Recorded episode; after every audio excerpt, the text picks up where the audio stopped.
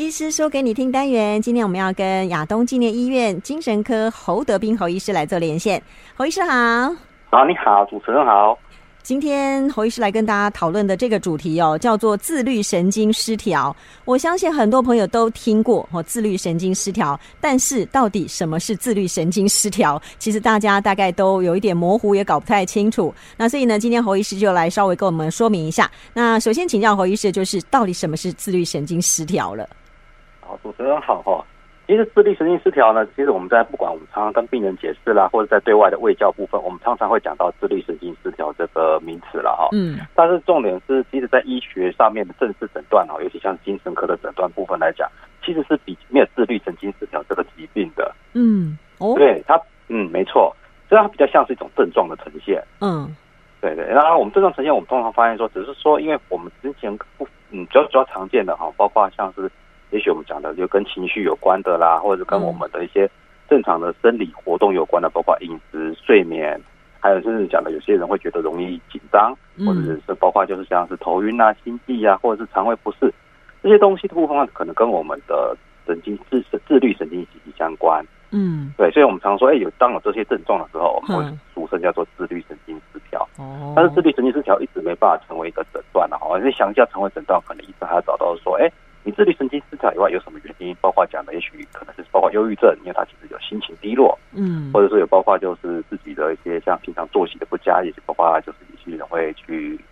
就像，也许讲有些坏习惯哈，也许喜欢熬夜或者吃刺激的食物，嗯，但是可能更状况更比较稍严重的用一些比较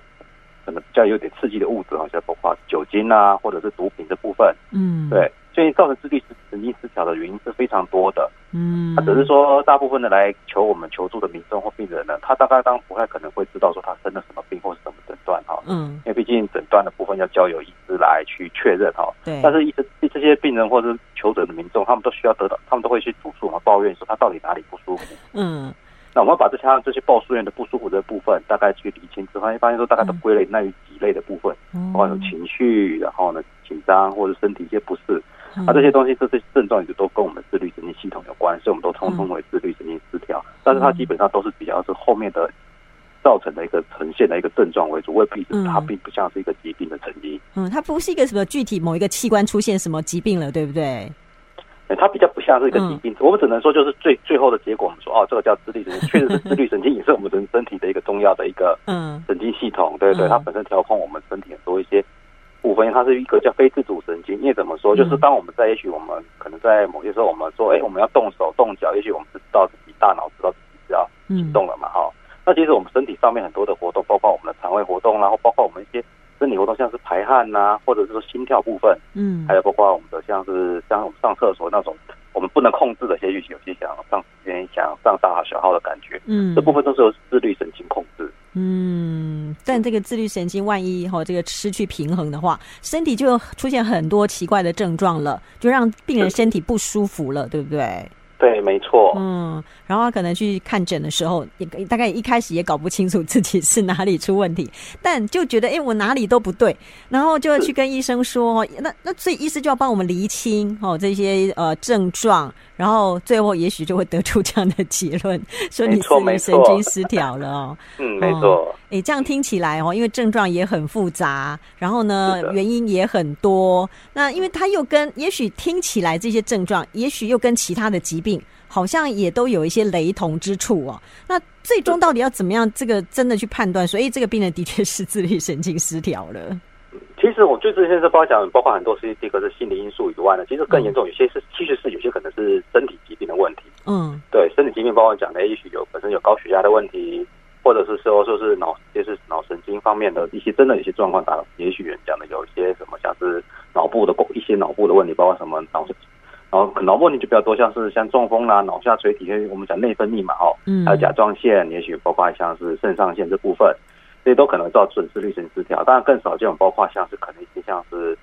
一些像是我们讲的像肿瘤，有可能会造成自律神经方面的一些错乱，这样对。所以，我们医生其实病人来到我们这边的时候，我们其实都是除了听病人的叙述之外，其实我们都还是会观察病人的一个情况，有时候会去细问说，包括病人的一些有没有一些其他方面的。的一些明显的生理疾病的征兆哈，嗯，啊，打比方说，所以包括他有没有水肿，啊，过去有没有一些在看糖尿病啊，或者说其他一些已经已经长期在疑似有相关的一些慢性疾病的问题，嗯，或者是比较更怪异的奇怪表现，突然怎么最近你会发现发现他的一些神经学功能，打个比方就是可能突然眼睛像是视觉视觉啦、味觉啦，或者肢体活动方面突然发现，哎，怎么也出现了一些问题部分，那我们医生就保持警觉说。除了一些像是纯粹的心理因素或生活习惯造成自律神经失调外，嗯，是不是有更严重的问题需要去澄清？那这个都是需要专科医师比他的学识和经验才比较容易分辨出来的。嗯，所以哦，其实有时候疾病哦要去做最终的一些的判断和诊断，其实真的不是那么简单的事情。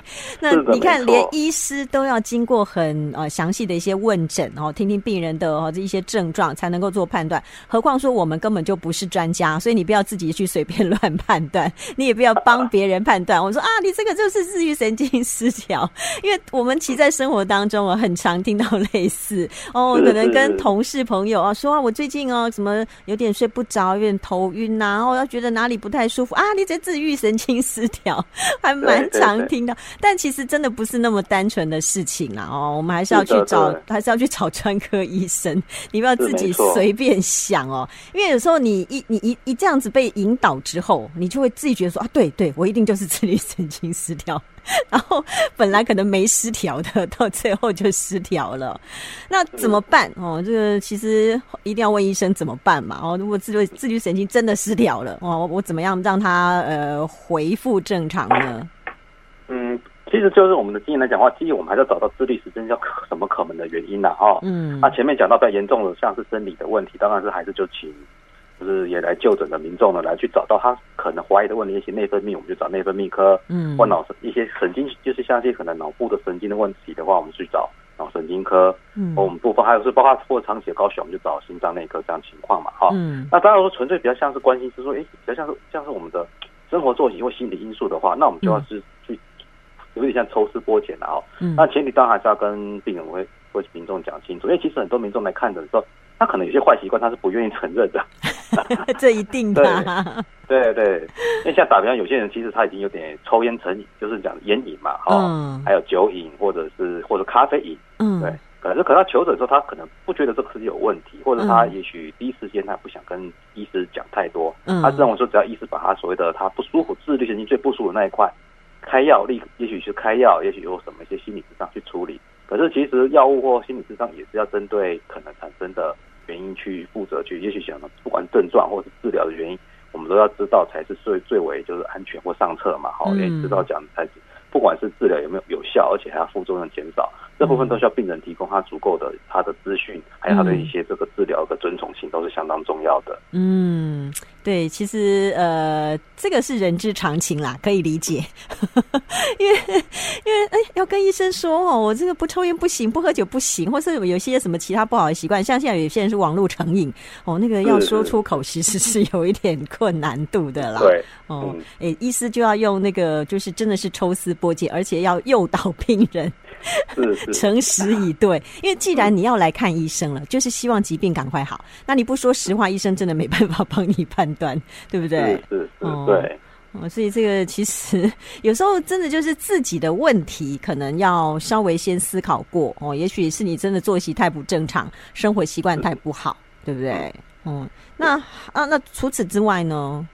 但是有些事情，也许我们说伤的会觉得更难以，也许是难以启齿，也许是不方便说的，包括个人的过去的一些心情状态，或也许不止过去了，现在也是了哈。嗯。也许现在遭到了一些不顺利，人生的不顺利，嗯，或者是人生的一些重要的关卡，所以这些事情，也许真的是对外人说是其实还蛮困难的哈。嗯。对，我们讲的，也许这个有些，也许你讲的，也许他在职场上，或者在学，也许我们在学，或者是在学校上，他遇到了一些人际问题，甚至是更严重的，也许我们讲的，也许被霸凌，或者他的尊严上面被侵犯，可是。现在老师讲的，他讲出这些东西，他需要可能一些勇气，对，或许他需要一个空间去重新整理这一块。嗯，对对，也许也就是不是说看着哦，我几分钟我说他有些自律性失调，哪里不舒服，讲完之后，可是他可能他的情绪的压力，他其实都没有讲出来的。